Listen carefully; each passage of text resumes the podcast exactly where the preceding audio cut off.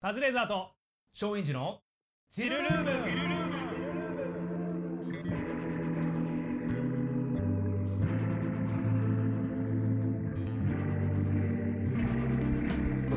あでお。はい。シンプルっすね。お。もうもちろん芸人さんもう僕も本当ネタなんて全然もう逃げに逃げてるからもう本当に周り面白い人が多すぎて。いや本当にね今まあほん今賞レースに出てなくてよかったなって思うぐらい。もうやっぱ一回あの賞レースっていう枠から離れちゃうと、ん。どうやってももう戻れないぐらい進化の速度がすごく速すぎるというか。や早ねもう勝てないしなんかもうなんか切り口自体がもうある程度切り終わったかなっていうところから、はまたべ自分たちで別の幹作って、そこ切ってるところあるじゃん。すごい。新種の木をねなんか伐採してるそうそうそうえこれこんな発想あったらもう切りないでっていう。それはあなたたち出てきた時もそうやったからねでもなんかなんか結構誰かの影響を受けてこう思いついたって俺自分で説明できるんですけど今の子たちどうやってこれを生み出してんだろうって思いますね。で僕らももともとある漫才を振りにしてるから、はい。何か新しく作ったわけではない気はしてるんですよね自分の中では。すごいなって思うんいやですよ。そうなのよ。だから面白い今今面白い人。えでも M−1 の1回戦の動画とか俺結構見たけど。いやいや面白い。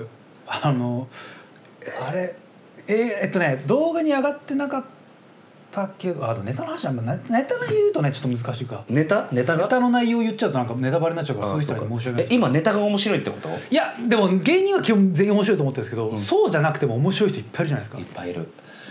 今面白い人。なんかね俺本当にね昔からね出始めの時からクソ面白いなって思ってたのが、はもう本当にもう売れちゃってる人なんだけど、はい。もうナダルが大好きなの俺。うわ最強なんですよね。最強じゃない？最強なんですよ。相浦さん。ナダルさん 相浦さん。相浦さん。最強なんですよ本当に。ねあんまり本名言うと怒るんだけどね。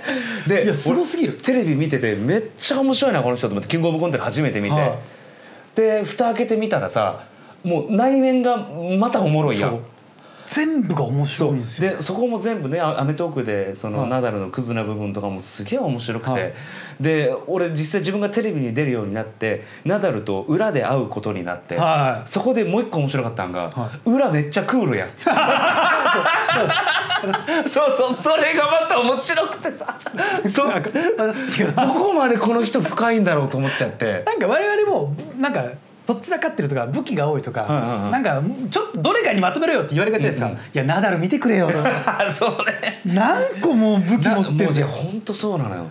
もう全身これ武器ですよあの人。すごいよ。すごい。だからもう本当にもう自分は絶対になれないから。いや本当憧れはあります憧れそう憧れあでも面白いと憧れで違うか。なんかナダルさんはもう、ナダルさんがいたら、絶対にナダルさんが主役になれるじゃないですか。そうなの本当のスターなんですよね。いや本当そう思う、うん、あれはやっぱ持って生まれたものなのか。そうだから。計算なのか。いや計算で計は算計算ではできないと思う。計算でやるだったらもうちょっと恐ろしすぎますよ恐ろしい。あ怖い。もう逆に。いや確かに怖い、それだったらもう笑えないです。笑えない。あれが計算だと思ったらマジで笑えないです。よ 怖えわ。でもそこをさそう人間力だけで走れる人って、は自分にはないものだから。はいはいはいでもどうやってもなれないし近づけもしないから、はい。多分ずっと面白いと思っちゃうし、うん。憧れって思っちゃうのかもしれない。そうなんか、うん。なんかそうなんか、近づけないと思っちゃうんだね、もう先天的な能力というか,、うん。スポーツ選手に憧れてるちょっと似てる気がするんですよ。あーあそうかもしれない。もうアスリート見て、うん。わかっこいいイチローさんやっぱすげえな大谷翔平さんすげえなみたいな感じなんですよね。同じ土俵って思ってないかもしれないはい。俺もしかしたら。違うステージ行っちゃってる人だからそういう意味でも、あのナダルさんと同じぐらい俺好きなのが、滝沢カレンさんすげえなって俺思う滝沢カレンさん。すごいいやすっごいなって俺思うんですよマジで。俺あの外見で生まれてきたら、ん。絶対だんまり決め込む。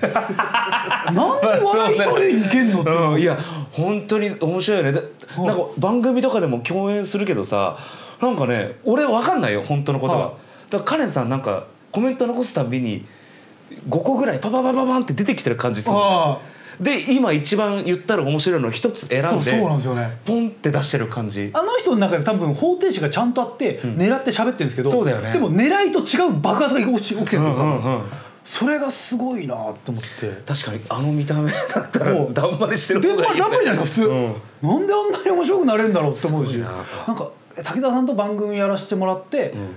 そのえっとねクイズ番組っていうかなんか、えっと、クイズノックっているじゃないですか。あの人たちがなんかチームね。世の中の難問を解くみたいな、でその V を2人で見るみたいな番組があって、そうすごい面白くて、うん。2回ぐらいやらせてもらったんですけどで面白かったね。じゃあこの後あと取材がありますっつってその局の人がこれあのプレスですプレス出しますんでちょっと取材答えてくださいみたいな、でわーって喋ってて「カズレーザーさんこの番組今日面白かったところですか？あああの問題とかこの問題とかうんうん。面白かったですね」って喋って。ね。うん。でありがとうございます。滝沢カレンさんこの番組どんな人に見てあこの番組の見どころどこですか?」うん。って振られてほうほう「えーっと見どころえー、じゃあその方は全部は見ないってことですかね?」って返したんですよ。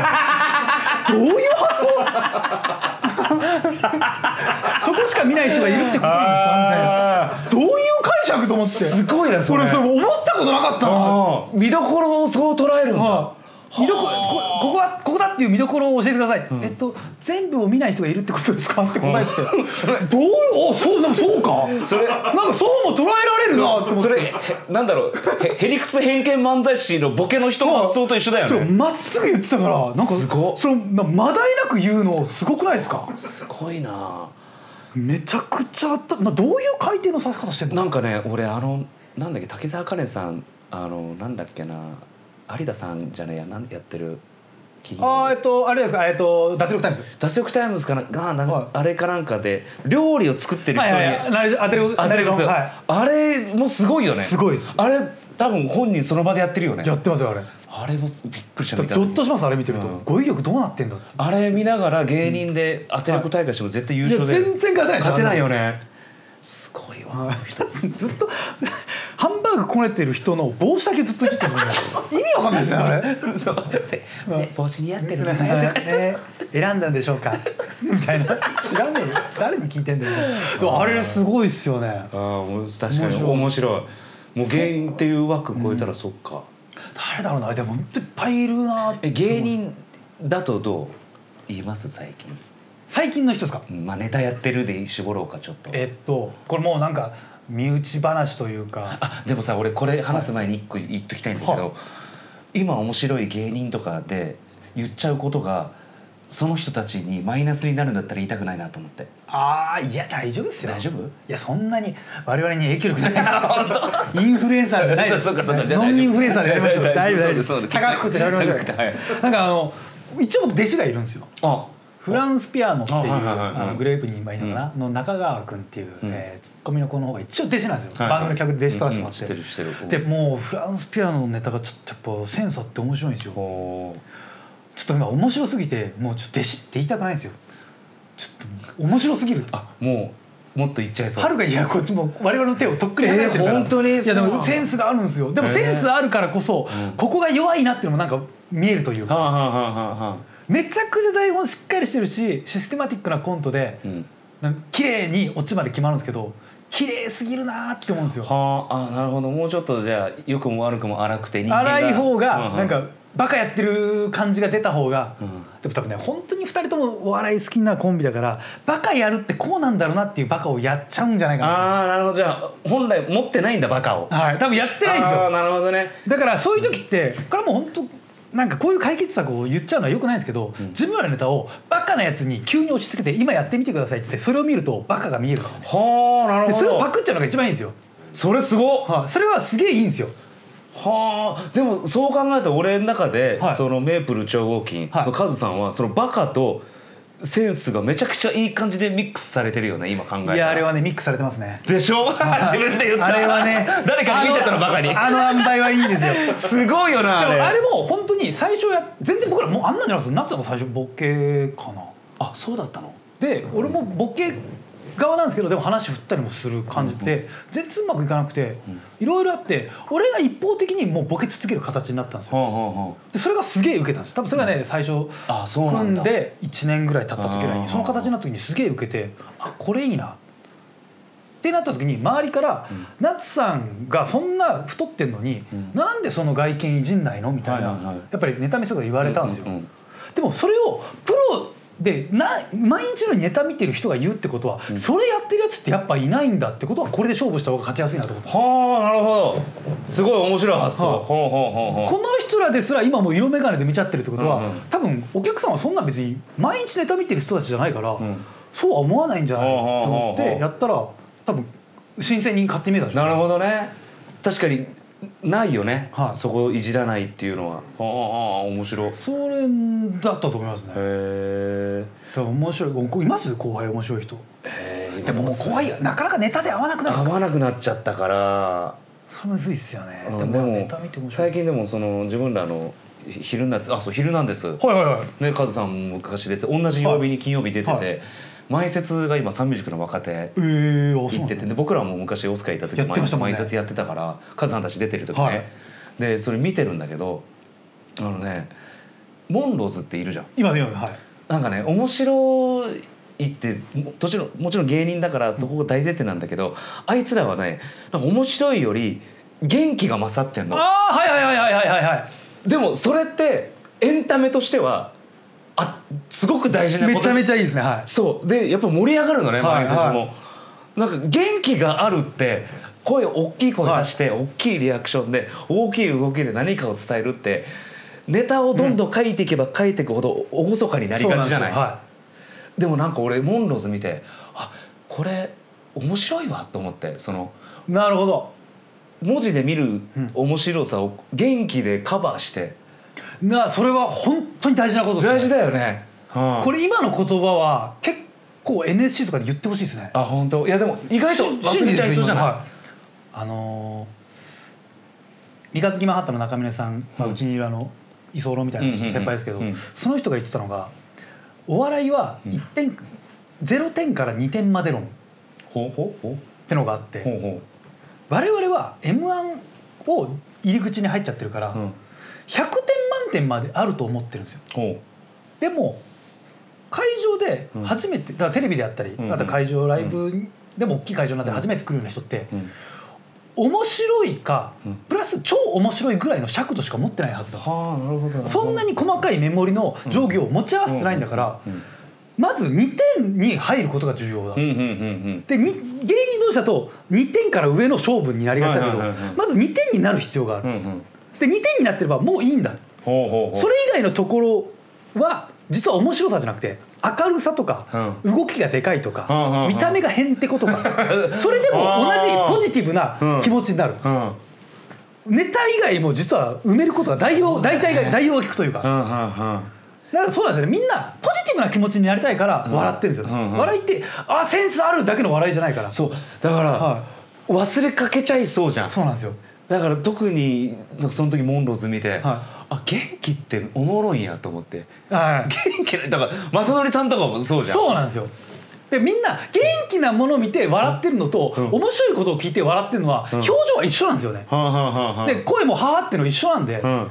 笑いって感情ではなくあの、表層的に出てるただの表現なんで表情の話なんで、内容はどうやどんな手段で笑い取ったかって実はあんま重要じゃないんですよね。確かに。だからそう考えるとやっぱり近年の m 1ってすごい技術も。そうなんです。M 1がやっぱね難しすぎるんですよ。そうだよね。だからそれをだから錦鯉さんがちょっとか、そうそうまたはい。分かりやすくしてくれた感はあるよね、でなんかまあコント師とか、うん。シュッとした腕のある漫才師って、うん。無表情でまっすぐ立ちがちなんですけど、うんそれは自分たちがそういう人を見て面白いと思ったからってのもあると思うんですけど、うん。でもそれをやってた人たちってん。無表情だったり、うん。シュッとした格好をすることが振りだったりプラスになる何かを持ってるからそれをやってたんですけどそうじゃない時にそれを見て見ちゃってるからなるほどね。無表情だから面白いんだって思っちゃってるんですよね。なるほどなるほど。違う無表情があった上で何かを言ったら、無表情で言うべきじゃないことを言ったから面白いになってる無表情イコール面白いとかになっちゃってるんですよなるほどもうそれが、はい。い入り口にまず最初それから入っちゃってるってことね、松本人志さん病ってそういうことだと思うんですようんうんうんうん松本さんがななぜそれを言ったかじゃなくて松本さんが言ってるから面白いになっちゃってうんですよ、だからよくやるじゃんこういうはい。芸人ポーズ、これもめっちゃ大事なこれ大事ですめっちゃ大事だよね、これ。写真撮ってて。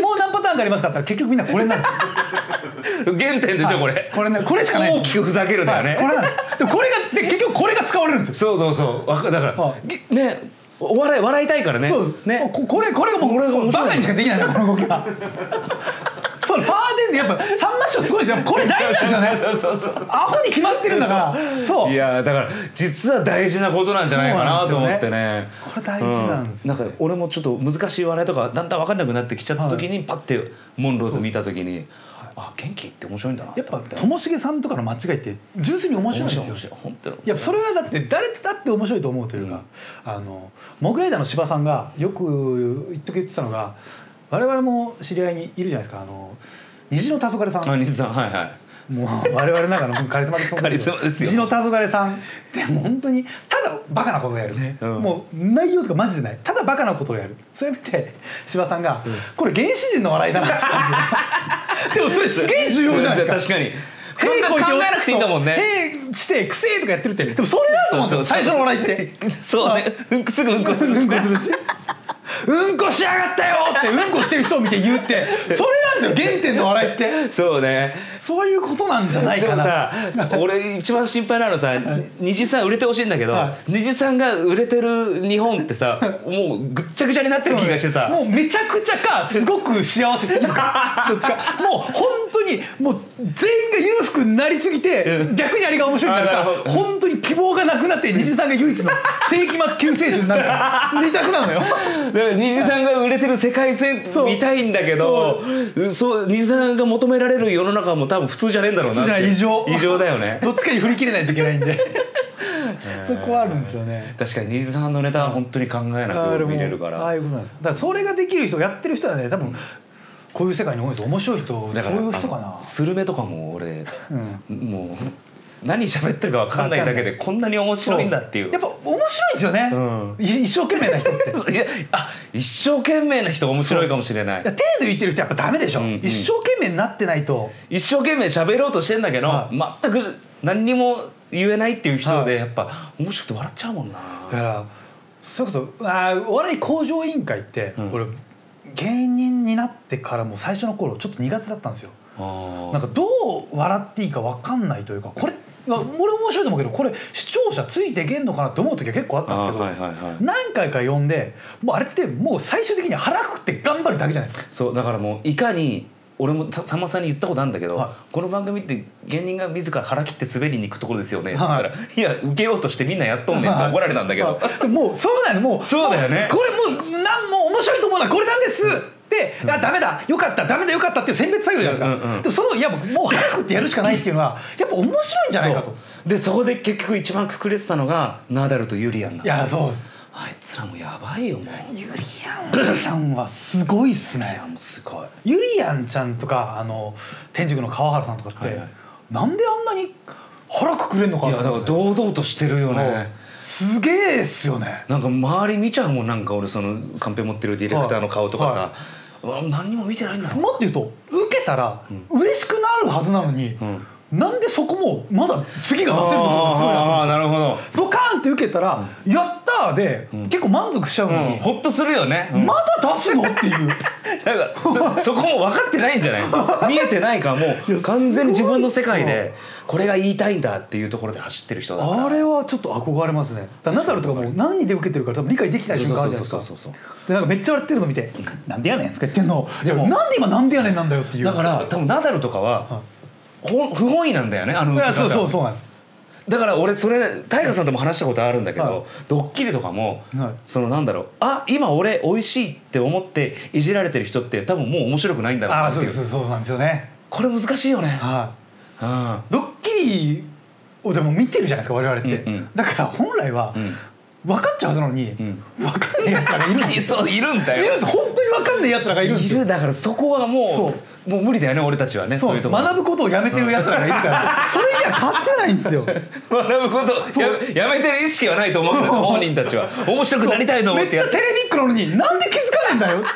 何を見てきたんだっていうやつらが学ぶことをやめてるからあの人たちは。勝てないんですよや本人たちはやめてる気ないと思うけどね ああでもそうだな。ドッキリ引っ掛けられる人ってドッキリ番組の話すげえ好きなんですよね。あの人引っかかってて めっちゃ笑ったってお前も引っかかってんだろっていう。だから自分には全く気づかないんだよね。出川さんとかも誰かが引っか後輩が引っかかってるの見てすげえ笑ってるんですけど同じ同じ目に遭ってんのに。いねえ不思議だよなああいう人たち。やそうやっぱ天才なんでどっかで自分がないもの天才って思っちゃいます。ねだから自分がないもの持ってる人みんな面白いなでもそう考えると、だからなんかそういうことだ動画作ってる人とか、あとなんだろうもうそれこそ成田先生とかもそうじゃないですか、あはいはい。面白いなって思いますもん。成田先生面白いね。だからもう腹成田先生も多分ね腹くくってるんですよ関係ねえと思ってるんですよね失うものないと思ってるから、はい。あの人も。でなんかやっぱもうアメリカ帰っちゃったじゃん最近、はだからもう日本で言いたいこと言って帰って。ったら関係ね 関係ないんだよね多分。えもうすごいそういう人にやっぱまっすぐ戦うのって難しいですよね。確かに。すげえでも、あの人だって意外とこっちにリスペクト持ってくれてるから。あそうそう。それはいいなとそう思いますそうすごくその辺はねできる人だから。面白い。なだから面白い自分たちがなんかいろんな仕事させてもらえばさせてもらうほど面白くない人の方が少ねえなと思います、あー確かに。みんな面白いね、うん。面白いとなんか見えちゃいますね、これやってんだ。でもその逆にさ、ね、その人の面白さを100知った上でさ、はい。テレビとか見ててあれあんま出せてねえなっていうのがさ俺さんで起きたのね。あ二次さんって自分のネタとか10分ぐらいやるじゃん単独ライブで、はい。はいでもずっと面白いのにさ、はい。なんかテレ朝の深夜番組で1分ぐらいにギュッとしてたの、なんか面白さ半減しててさ。でまた1分の切り取り方が下手く下手くそなんだよね。そなんでそこにしたのっていう。そうそうそう。自分らが見えてないから。そうなの鏡でネタ合わせしないから。そう鏡見てないだろ関係ないから。そこなんだよな。でもそれも含めて面白い。面白いね。愛おしいんですよね、ねそう愛おしい、うん。そう。好きな人は面白いと思っちゃいますね、現象全てが面白い、うん来てるね、でもなんかライブとか出てた頃って、まあ、30組40組ざらに出るじゃう、なんいですか。出ます出ます。40組出ますね。でマジで滑ってる人いるじゃないですか。いる。本当に4分ぐらい持ち時間あって、うん。本当に滑っ全く無音というか、んん。あるある、なん何も起きないうん、空間、うん。あれって俺やっぱあれが一番俺面白いんだ。なんでそこ行ったの？面白くないだろ。結構受けてないんだもんだって。いや俺はあれが見たくて俺はライブが好きだったってのはちょっとあるんですよ。なんか言ってたよなんかテレテレビ出るようになってからも、はい。たまに現象行ってんでしょ行きます行きます。そんなやついないよ。って言ってもう見てめっちゃ滑ってんのを見ると俺本当いろいろ考えちゃって、ん。この人は、ん。多分いまあ1週間なり、まあ、うん下手すら1か月とかネタ作るじゃないですか、うん。一本ネタ。しっかり考えて、ん全部人に受け入れられなかったんだっていうのが もうなんかもう面白すぎるんですよそれが。その現象というか現象が、うん。なんでこんなことが起きてるでも自分もそれを経験してるから、うん。なんでこんなことになっちゃったんだろうとか、プロセスと結果が合わなさすぎて。なん何にも噛み合ってないじゃん、だかうんらもうずっっと寝てた方が良かったって話じゃないですか？その無駄なことがむちゃくちゃ面白いじゃん。面白いって言っていいのか分かんないけどね。でも結論究極的に俺一番面白いのって無駄なことだと思うんですよ。ほ意味のないことをやってる姿ってやっぱ面白い、でもそれがなんかやらされてるじゃなくて自発的にやってるのってすっごく面白く思う。それはでもカズさん見ながら笑っちゃうの？俺はん。こらえてるんですけど、もう安定した瞬間ふわーって笑っちゃうんですよ本当。我慢でき一番性格悪いじゃないか。俺は笑ってでもこれで一人だけ笑ってるのって自分がネタやってる時はやっぱ良くなかったかうんら変なやつが笑ってるのってライブ全体に悪影響じゃないですか。滑るのは滑らせなきゃいけないんですよ。その尺度が必要だからライブ全体の。でもうわ面白いなって思っちゃうんですよやっぱ。でもねなんかたまに俺それ。今聞いて思い出したのがネタ中一切笑いを起きずにはいいい加減にしよう。どうもありがとうございました。で受ける時あるよはいねそうなんかあれってそれ無駄だったか無駄らだったから。なんで何見せられたんだっていう。取り返したいから人間笑っちゃうこれ嘘みたいだと思うけど本当に力いたありますよね。そこがその日一番ウケるみたいなのがいやあるんですよね。何にも起きなくて。はい「どうもありがとうございました」って安定した瞬間ドドワーって受けるみんなまあもちろんみんな笑いに来てるから笑いたいんですけど、なんでなんだろうって。みんながなんでなんだろう。でネタやってる本人もなんでなんだろうって。誰も誰も何も分かってないんだよね空間にいる人。こんなこんな舞台幕開けしなきゃよかったのにどん。どんときゃよかったのになっていう日があるんですよ。あの4分はほんで本当に長いもんね。本長い。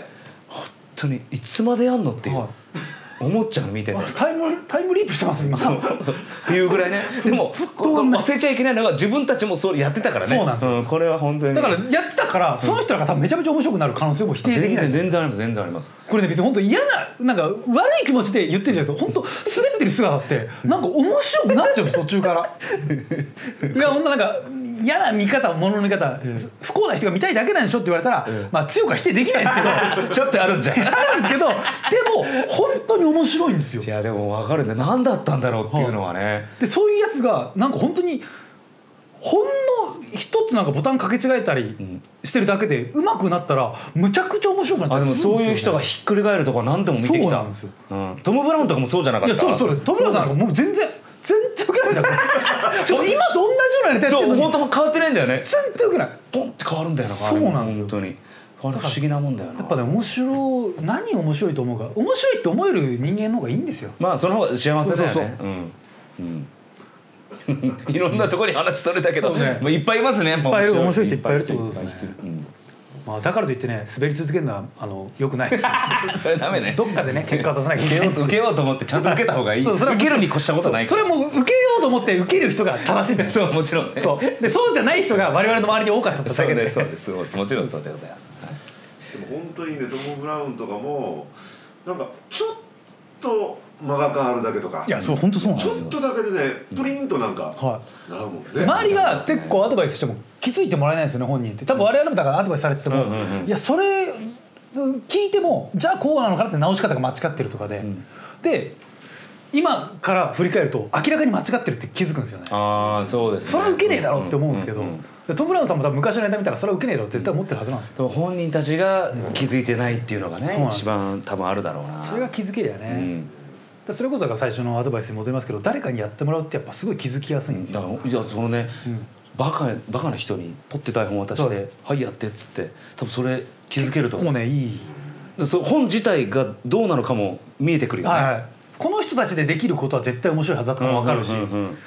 なんか伝わりづらいってことはこの人たちの芝居演技力が低いんじゃなくて台本が悪いんじゃないかとか、うんなんかゼロから振り返れるから、うんうんうん。なんか全然知らない人に渡すの結構ね、うん。いいんですよ、ね、新しいなんか悩んでる人とかはやってみたら面白いと思うな、でもそれでなんかね結果出したらもう僕を恩人と思ってください、だから。僕僕にそそね僕のおかげで売れたって必ず言うように。言ってくれるから。言いなさい。絶対に。でもそのポンって渡す人は俺は日井さんがおすすめだけどね。そうですね。あの人はもうね大バカしかできない。大バカしかできないから。漢字が読めねえってい うのがあるけどん。っていうそれがありますけどね、ただそれネタ渡されてる人は、あ俺ってバカって思われてんだっていうのに気づいちゃいますけどね、うん。それはありますけどね、ペコパがでもそんな感じにしたら本当に。あのぐっと変わったというよりも、なんかちょっとなんかボタンのなんかこうそうですね。かけ方を変えたっていう。だってその要素をずっと持ってたはずそうですね。だからなんかいろいろ変えてきたって言われてるけど一個ずつ段階踏んで変わってきてるんで、うん急に変わったわけじゃないですよね僕らも。ちゃんと直したんですもんね。ちゃんと直してやって今でも直したってのは本当はやってる時は進化させてるんですけど、ん。振り返るとうん。ちゃんと直したって思うんですよ、ね。確かにそうだね。間違ってたと思えるんですよね、でやっぱりその、はい。さっきもカズさんが言ってたけどそのずっとボケ言ってたら受けるようになったっていうさ。あで俺らも突っ込みそうで突っ込まないくだりが一ネタに1個しかなかったんだけどなるほど。それ全部にしたとか、はそういう直し方あでもそれ最初そのネタ作る時勇気いりますよね。めちゃくちゃ言った。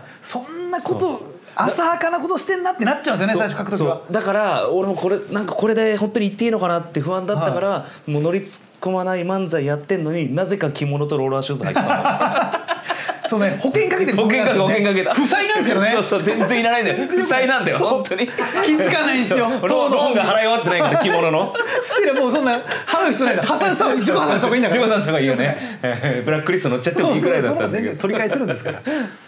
なそれがパッとなくなるのと同時やもんね、そうですね。はい。そう考えたら。そうなるのかな。今はだからへんてこなことしてる人たちが急にシュッとなってバカバカ受けたりするのかな。全然わかんないですよね。だともしげさんだってね裸足が面白さだった人が今普通にねジャケット着て靴も履いてるそうです。やっぱりやっぱりちょっと汚らしすぎたのかな。汚ね。え汚かったんだよなだから売れなかったのかな。そう理由はちゃんとあるんですよ。物事には。だ立場的に毎年、は僕はあの3回戦かはら審査してるから、はいは毎年このあの漫才師がはい。こうなってるってことをあのありがたいことに見れるのね。あーここが変わった。でもここが変わったのがうん。こう変わったたのかって時もあるわけですよもちろんある、うん。あるんですよね。へうん。そうですよね。そこは変えなかったらよかった意味あるけどもあれがねでもライブだとそこを変えたおかげで受けてたりもするんですよね。そうそうそうそう。それも難しいんですよね。ずっとおファンの方はずっと見てるから、変えたことがそもそも面白いと思っちゃうんですよね。そうそう。このそれが受けたからそこが大事やと思ってるけどもやっぱり客観的に見るとうん。そうではないっていうところがあってなんかじ自分たちで調整するのすごく難しいなと難しい。やっぱりそのお客さんがの受け量ありきで判断しちゃうところもあるから、うん。間違ったところに変えちゃう人もいるよね絶対。そうそうそう。でも m 1は受けだけを重視するわけではないのではいやっぱり、うん。そう。そうそう。だからもうモグライダーとかもうんやっぱり、えー決勝に出る年の前の年ではまああー準決勝もいけないぐらいの感じだったけどもやっぱりあのネタになってあもうもう徹底してやったんだなっていうね、うんうんうんうんうん。徹底してずっとあの形1年やってましたもんねあれ。そうそうそうそうそう。確かにやってた。だからうん。ちゃんと結果出るっていうね、うん。うん。でもあれは実はちょっとしたね、そうですね。うん、さっきから言ったそのこればっかりやっててもあかんのちゃうかなって我々をあのやる側は思うじゃないですか、はいもうちょっといろんなもん入れなかったのかな、でモグライダーもすごく分かりやすい、ん。ね単純なことをしたっていうのが良かったから、ですねやっぱり芸歴とやっぱり重ねてっちゃうとやっぱりいろんなものをね枝葉についてっちゃうから。でできるんですよね。そうそうできちゃうから。実はそぎ落とさなきゃいけないんだなっていう最後はね。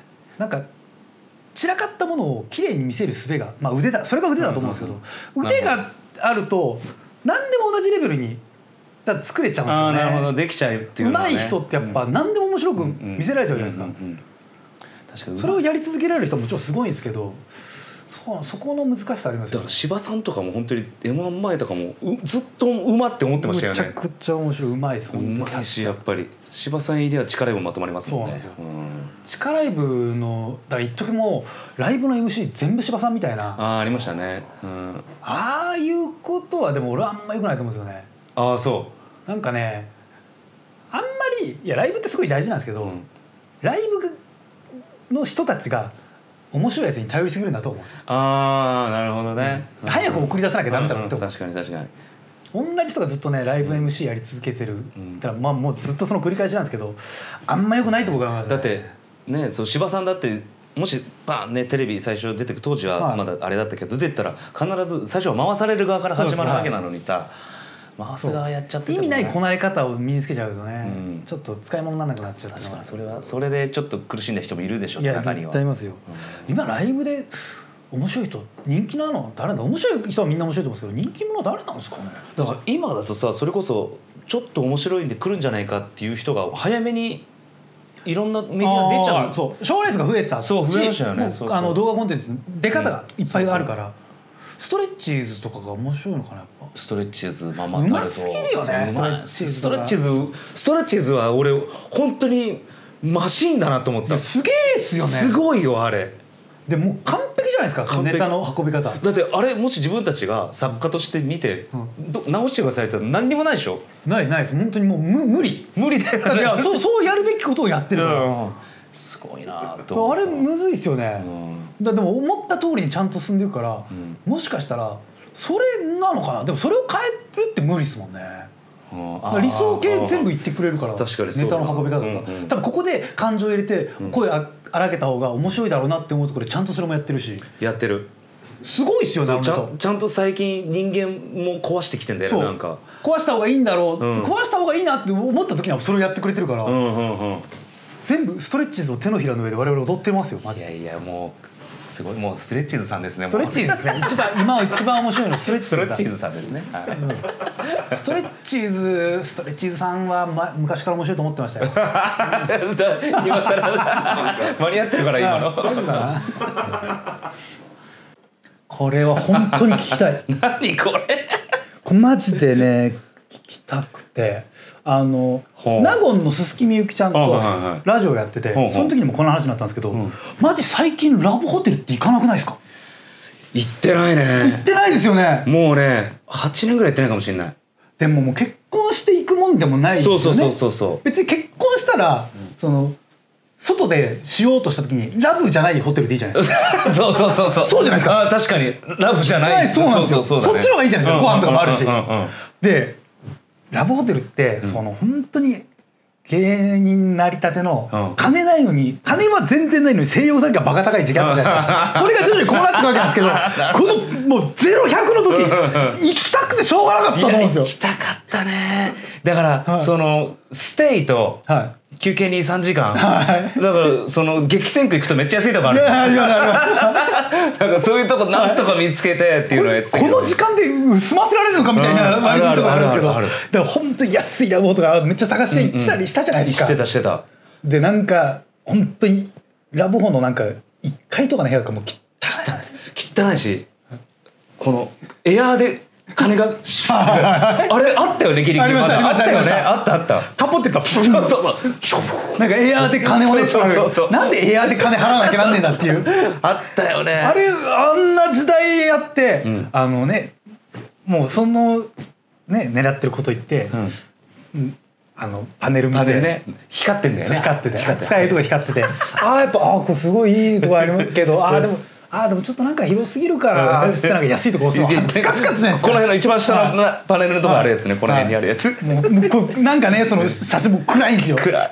でお前ら照明も お前らなんかこんなもんだろみたいな。バカにされてる気がするけどそこしか入れないから。だからもうその部屋全体映しちゃうと誰も入れない。からなんかテーブルのアップとかをこう パネルに一番その部屋でなんか強そうな備品だけを取った。そうそうそう何の全然部屋わかんねえよっていうね。パネルを押してその当時からだから全然行ってないね最近。ないですか。でなんかそのあの、一番安いパネル選んだ頃に、ん。上の方の、ううんわーホテルなのになんかすげえ温泉みたいのついてるみたいな。あああいうとこをいつか使いたいなってちょっと思ってたじゃないですか。あ思ってた思ってたでなんかラブホとかの載ってる雑誌なりホームページなり見て、うわここすげえなんかめっちゃ豪華な施設あるみたいなとこを見てうわ高えなとか思ったりしたじゃないいやだから「ですか。トゥナイト2」でラブホ特集とかやったらもう見てたもん俺。なんかその実際取材に行ってさ、はい。すごいんだよねもうベッドのところが。お姫様が入るようはい。なこんな天蓋がついてて。こんなカーテンの中にさ。でマッサージ屋とかも並んでて。そうそうそう。え外に露天風呂みたいについてんじゃんみたいな。あったんですか。それいつか行きてえなって思ってて。いや思ってた思ってた。いざ金に余裕出たら、うん。ラブを行きづらくなるっていう。いやーそっかなるほどど、ね、うなってんの？そっか確かにそうだわ。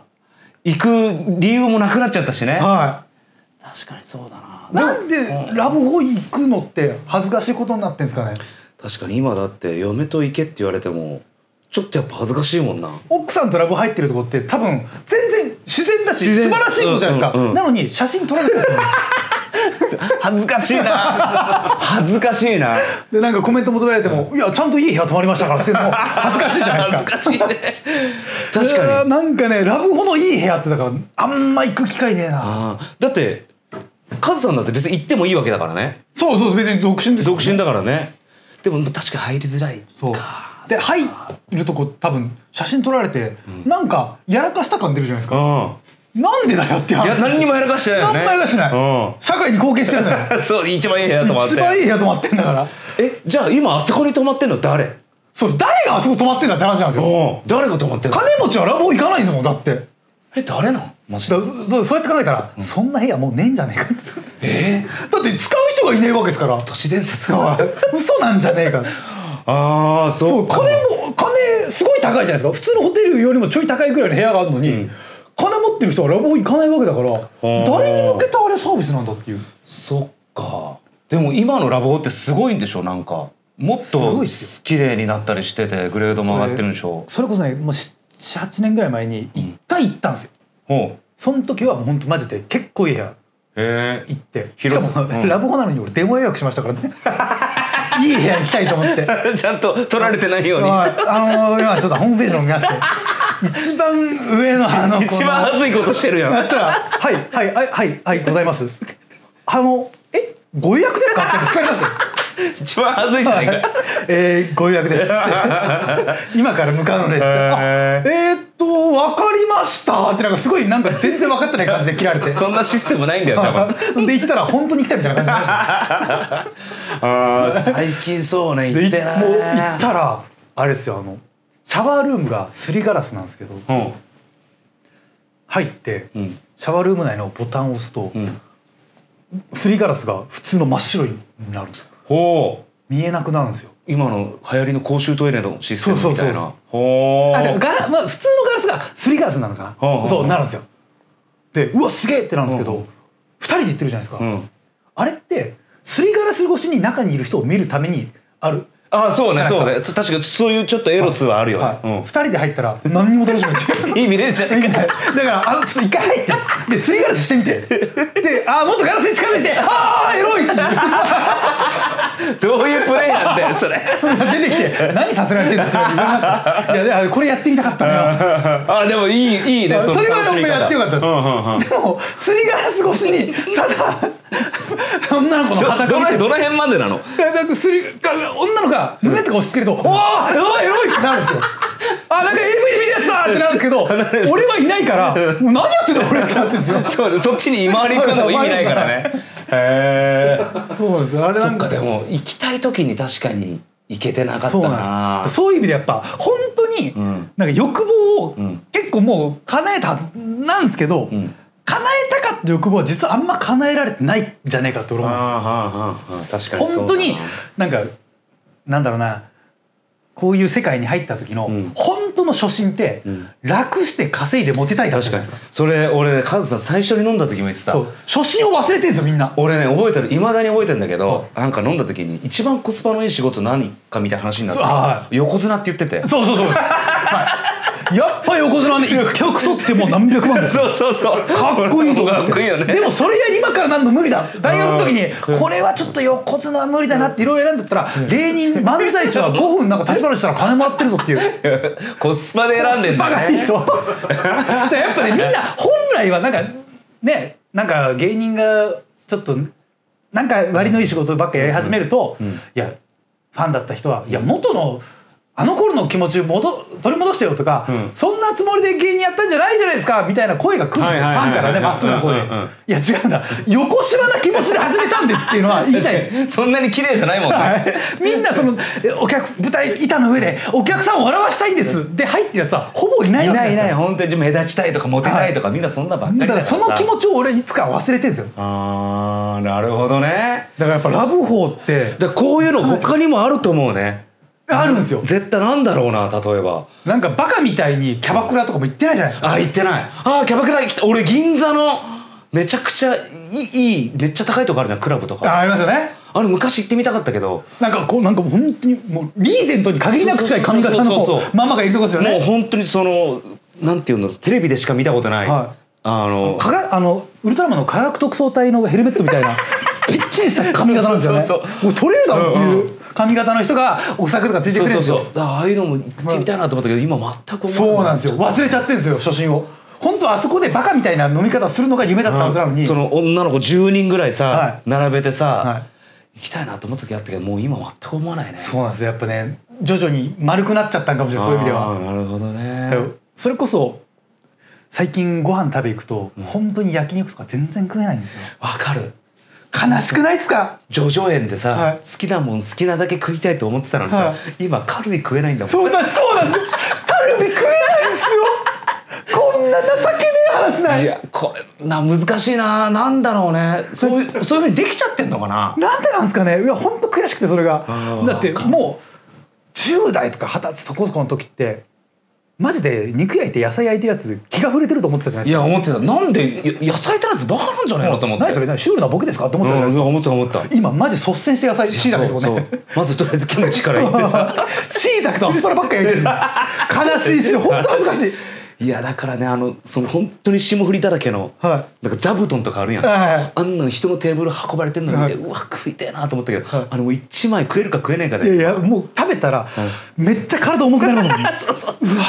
次の日のこの辺のやばいよねもたやばい。れ感やばいしお腹絶対下す。下す。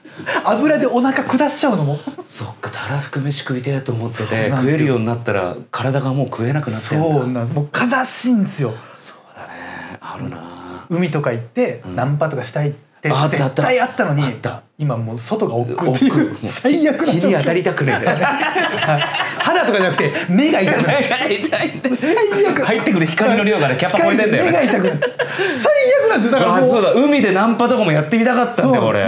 顔知られたからここそやりたかったはずなのに、うんうん。顔知られる頃にはもうそれがなくなってるっていう。なくなってる。マジで世の中うまくできてないですね。できてないなだから若くてブイブイ言わしたり調子乗ってるやつってめちゃくちゃ正しいことやってるんですよ。確かにそう。なんかそのねちょっと嫉妬の目で見ちゃうところもあるかもしれないけど、それがしたくてこの世界入って成功してただ夢を自分の夢を実現させてるだけなんだよね。そうなんです。うわなんかライブの出待ちの子とかにガンガン行って「ん。飲み行っちゃうよ」とか言ってるやつをなんかいつの間にかん「そうはだそんなことやっちゃダメなんだよ。ネタ書かなきゃいけないんだよ」なんて言ってたんですけどうん。何ネタ書いてたんだ俺は。バカか。いけと。ネタ書いてんだよ。そこで何杯いけと。何毎日も漫才書いてんだ。バカかお前。でも全くそうや。俺らも本当にそうそういうちょっとね、はい。あ遊んでる人たちを横目に見て、はい。あいつらが遊んでる間にええ俺はネタ書いて早く夢つかむんだと思ったけど、はい。何年かかってるの話なんだよ。ね。遊んでよかった。遊んでそう。でそれをね上が多分ねこれはあんまいい言い方なんですけど非吉本芸人のあるあるだと思うんですよ。あ分かる。そうね。先輩がねやっぱどっかで多分吉本だったりで苦労して流れてきた人が上にいて、うんうん。それじゃダメだっていうことを言ってきたじゃないですか、うんうん。ただてめえがモテなかっただけなのに、間違った教えを俺は受けてるから受けてた受けてた。もうしっかり教えられちゃったから。だから意外とその東京の地下芸人でそういう話聞かなかったもんね。はい遊ばないんですよ。遊んでなかった。のそうそう本当吉本のだってそれこそベースとか人気だった頃ってみんなめちゃめちゃ遊んでたわけじゃないですか。いろいろ聞くとすごいよね話聞くと。でもそれはやっぱ先輩が遊んでてかつ売れてるって一番夢を見せてくれたからですよ。だから当然そこの道は行くよね。はい、それが王道だったわけだから、うんで王道それてきた人が、モテない。面白くない。その人たちの教え。おじさん。それが俺は俺はそう。それをご神託として聞いてたからあなるほどって聞いてたから。間違った教え。よくないだからもう絶対な後輩にはもう遊べって言いたいですもん今。そうだね。うん。絶ダメだ。対そうやった方がいいね。何何ネタ書いてんだ？遊べ遊べコンパ行ってこい。そう本当そうだよね。で口口硬いくてシリカルな女教えてくれ今言いたいですよ本当に。でもうでもできないんだもんな。きないでいざそういうとこになってもなんか元気なかったりするしね。世の中うまくできてないね。本当にうまくいかないですよ。なんでなんだ？需要と供給が本当合致しない。10年前だったらでもまだ10年2028か。ああ28俺28ですね。いや全然遊べたと思うんですけど、28ぐらいでも多分10年ぐらい前が一番なんか、ちょっと一番は狭間の時じゃない、はい。うんそうだ。やべなんかモテもしねえし、でも別に受けもしてねえ受けもしねえし。何のためにやってんだっていうでそこで本当にモテに振り切ればもしかしたら、まあ分かんないですけどなんかそういうアイドル的なポジションになったかもしれないですあーなるほどね。アイドル芸人みたいな、うんうんうんうん。でもそこで、そうだネタと向き合おうっつって ルーズリーフと向き合っちゃったから。今本当にネタと向き合ってる人めちゃめちゃ迷っちゃうよこれ見たらえ俺めっちゃネタ頑張ってたけど遊んだ方がいいのっていう。いやでも確かにもうネタやってないともちろん売れないですけどね。そうなんだけどね。でも、うん。やりすぎても、そのひなんかねあまりにもん99を100にする作業にこだわりすぎてる人が多いと思うはあはあはあはあ。おおなるほど。なんか99が出た時ってもうねこれどんだけ磨いても実は100にもうなんない可能性があるんですよね。ああなるほなんかいびつなものをきれいにきれいに球体にして99の場合は、もっとでっかいやつを持ってきてまた削り直して100にしないともうそもそも体積が100になってないんですよね。なるほどね。じゃあもう新たなビッグバンがどっかで起きないとってことね、はい。だから一回うなんかリラックスするタイミングがいると思うんですよじゃあ今書いてるネタもうやめな。うん本当に。ダメだダメだ。そんなネタダメらしいよ。こうでも言わないと本当にみんな面白いネタやりすぎてるから。そうね。そうなんだよ。たまにもうレベレベルが上がりすぎてるから。もう怖くて見れないんですよ。見れない。ラフターナイトとかラジオで、もう声だけなのに面白すぎる。そうわかる。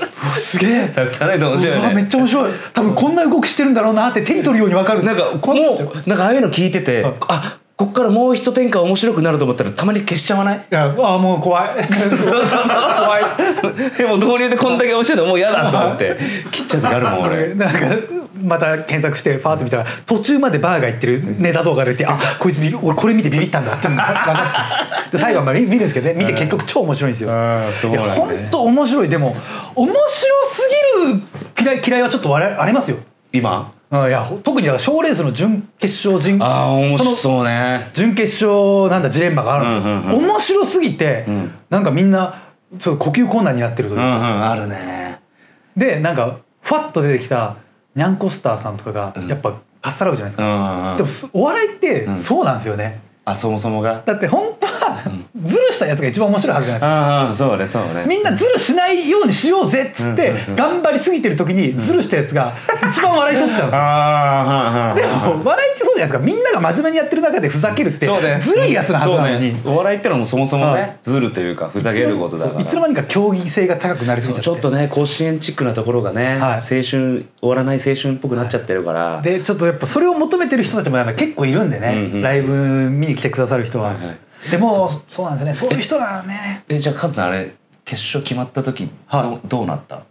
けメープル超合金って言われた時。あれはねあの時僕は、えー、2015の準決勝の時ですよね、うん。でえこの後、えー、1時間半か2時間後に、うん。えーこの会場で発表があります。それまで、えー各自待機みたいなのがあって、僕えっとだナッツさんとバカヤのファラオさんと、うん。あと誰かと近くのサイズ行ってベロベロになっちゃったんですよね。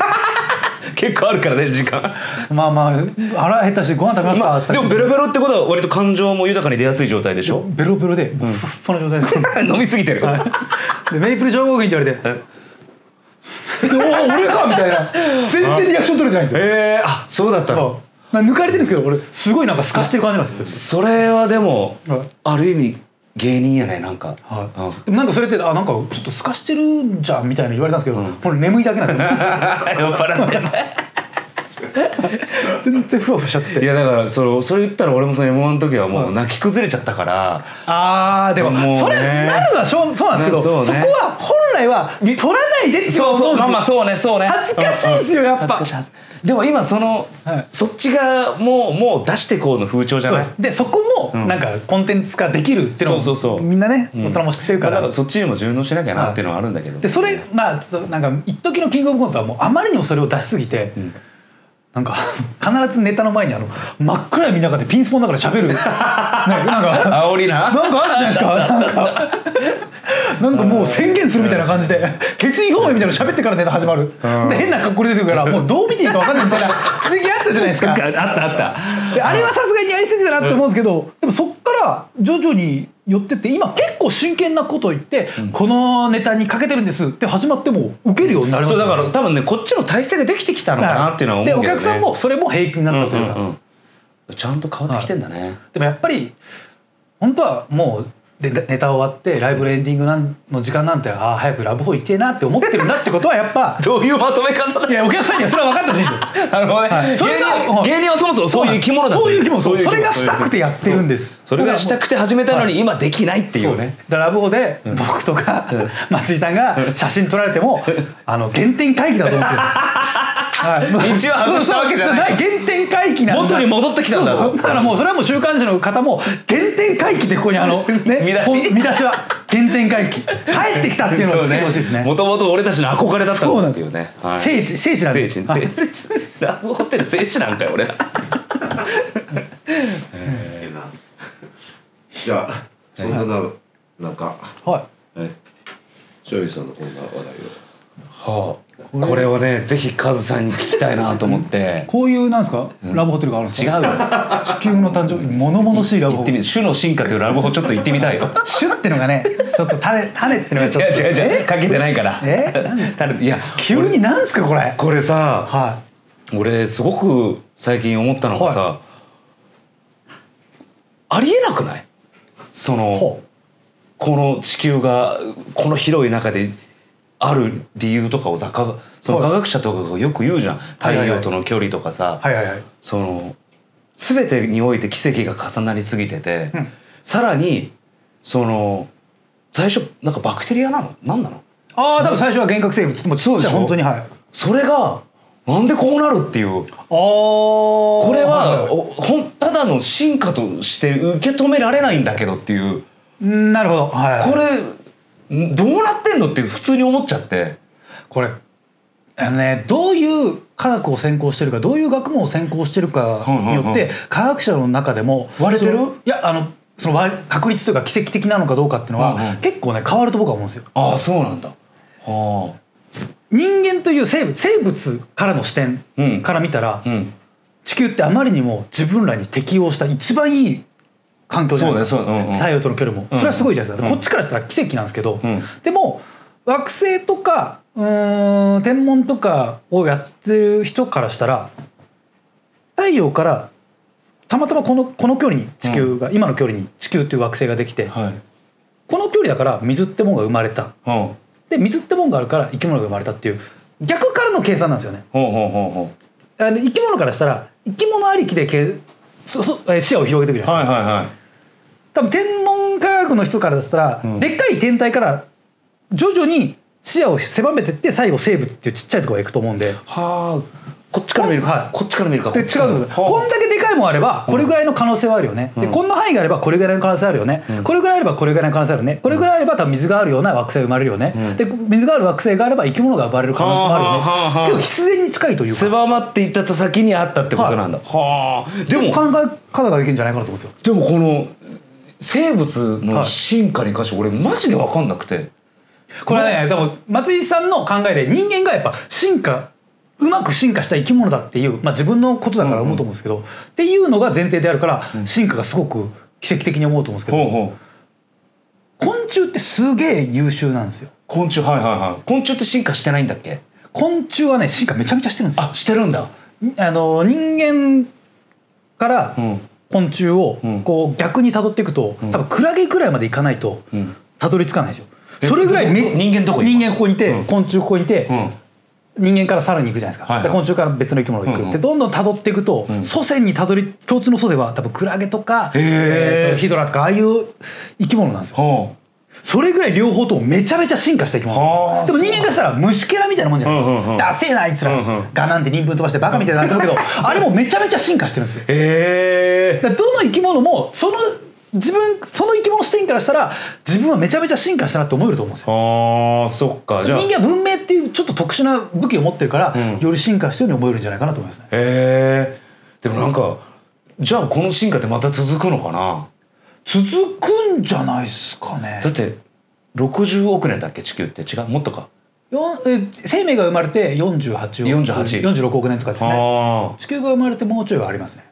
で宇宙が生まれて138億とかそれぐらいい。いやだから俺そういう YouTube とかをずっと見てっちゃう癖があってさ。いや面白いですよね。ずっと見ちゃいますね面白そうただなんかやっぱり人間って誰かがどっかでいじってんじゃないかって思っちゃってなんか海外だと、まあえーインテリジェンスデザイナー説っつってなんかえー何らかの知的生命体がうん。この生き物っていうものをデザインしただろう。ほまあ言ったら神様みたいな考え方なんですけど、うんうんうん。っていうのがあるんですけどでもただ全く地球と違う環境、う、うん、太陽系からめちゃめちゃ離れたうん。全然違う都市あ星があって、うんその星の周りを回ってる惑星があって、うん。そこは水も全くなくて、うん。え空気も、えーじゃあ何でしょうかうーん窒素だらけ。窒素はあ地球も窒素だから、えーじゃあ、えーメタンとかの空気があるような星がある。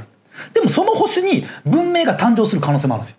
ほただそれは我々みたいな、えっとタンパク質とか炭素とかカルシウムを使った生き物じゃなくて、ううん例えばシリコンとか、うんうん、鉄とかそういうものでできた生き物っていう可能性があるんですよ。でほもそれは我々からしたら生き物とは思えないはずなんですよね。あ生き物カテゴリーに入らない全く違うスタートだかうんうんら。でもそういうものが動いてて文明を築いてる可能性は多分あると思うんですよね。へえじゃあ俺たちは一人孤独じゃないの？宇宙で宇宙では孤独じゃないと思いますけどでも向こうがこっちに気づく可能性もないしこっちが向こうに気づく可能性もめちゃめちゃ低いじゃないですか。孤独じゃんそうなんですよ。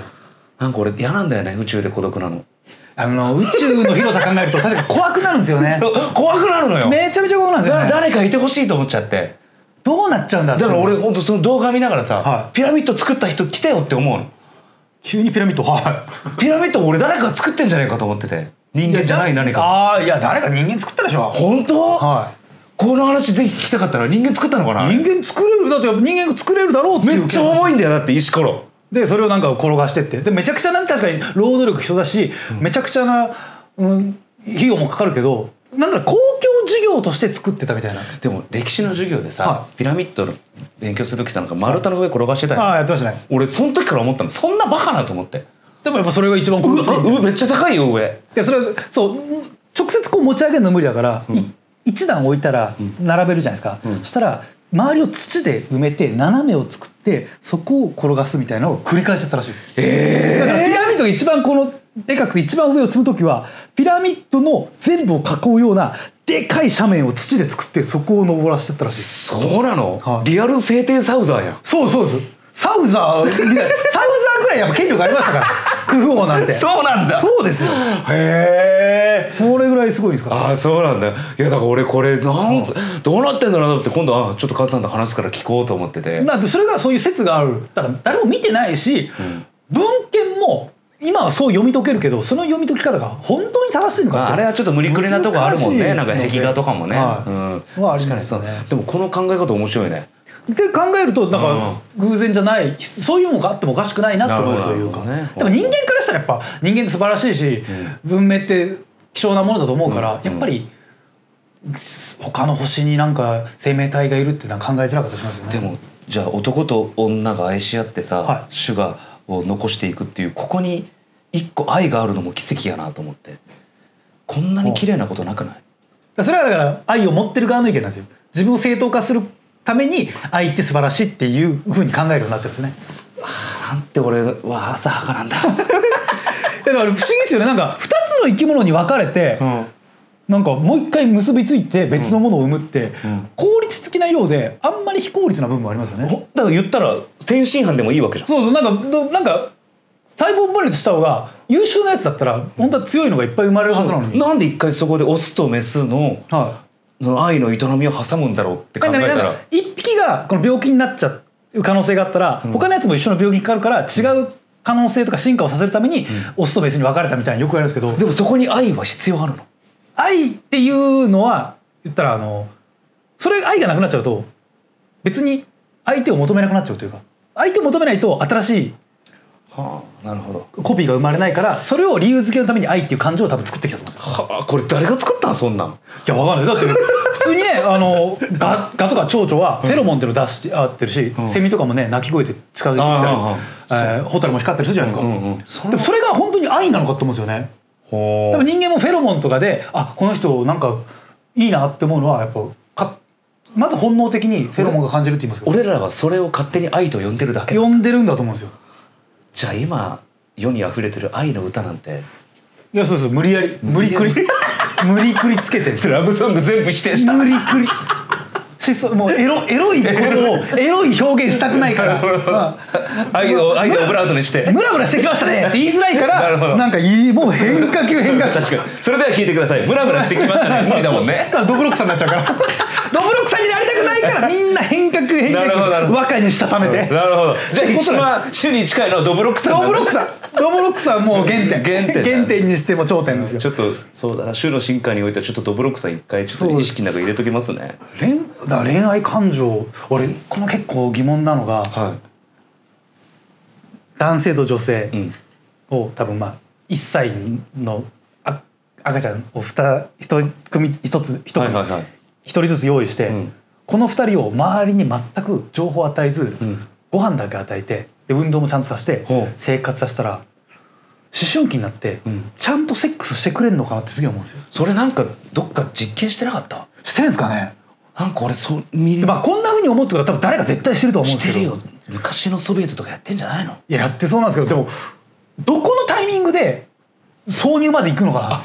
でもなんか俺それ誰外界と触れさせないではい。人を育てたみたいな実験なんかで見てでもね死んじゃうんだって。ええなんか狼伝えたら少女みたいななんか死んじゃったあそうそうそうそう。そうだから誰だじゃあそこに愛はあるじゃんあ愛が愛を多分教えられないと本能を超えてるっていうことになるんですかね、そうなると。多分そうなんだ。よ愛なしでは生きていけない種なんだ。やっぱ誰かが教える必要があるんですかね。でもだとしたら進化の仕方間違ってますよね。大事なこと忘れちゃってるわけだから本能が。まあそうね。難しいですよね、どうなんだろう。だってこれで多分ムラムラしてくると思うんですよ、ホルモンの関係で、で男女ともにムラムラしてくるけどこれを処理する方法が分かんなかったりするじゃないですか、うん。その時にバイブと天下を渡しちゃったら 多分いや本番よりもそっちを先に使いますよね。あー確かに。そしたらあ、これしときゃいいやってなって多分セックスまでいかなそうじゃないですか。確かにそうだな。うん。行かないんじゃない？行かないですよ行かないだって分かんないもん。き誰誰からも聞かないんでしょ、はい。そんなこと。そこにあることも分からない分でしょ？かんないし。うんもう実際なんかあんまり具合が合わなくて、うんうん。全然本番が気持ちよくない可能性もあるじゃないですか、本番やったとて、いやあのだこれ気持ちよくないってことは多分違うんだな。よし天下に戻ろうって可能いや性もあるあれ全然あるよねなんだあいつの大したことねえなすぐへなへなへなになって よしバイブバイブって可能性もあるじゃないですか。いやそうなったらすげえ怖くないですか？怖い怖い。だから、俺らもその中学生ぐらいで先輩にいろいろ教えてもらったりとか、はねエッチな DVD 貸してもらったりとか、はい。それなかったら知るすべはないよね。本当にできてたのかなっていう。海外はねちゃんとなんか学校で教えるっていうじゃないですかそういうの。でも文明がない原始人もそうやって種を反映してきたそわけこなんですよ。原始人どうやってたんだろうっていう。まあでも猿を見てて、ん。猿に近い種族だったら、ん。ああ父ちゃん母ちゃんああやってるから俺らもこうやんのかなみたいになっていくのか。ああなるほどね。でそれをじなんか知ってったのか？で今も確かに人間の交尾はかなりクローズだもんね。ははあなるほいどうなん？でもなんかネアンデルタール人と、えっと、クロマニオン人か。なんかそれなんか俺ア新しいウストラリアビクスとか、うん。あれあるじゃないですか、うん。ネアンデルタール人はクロマニオン人に滅ぼされたってわけじゃない、言ったら。うんうん新しい方、いでもネアンデルタール人とクロマニオン人は普通に交尾してたらしいんですよね。なんかね俺それなんかで見たなそれ。また新しい説が出てきたみたいなああなんやつでしょ。か聞いて。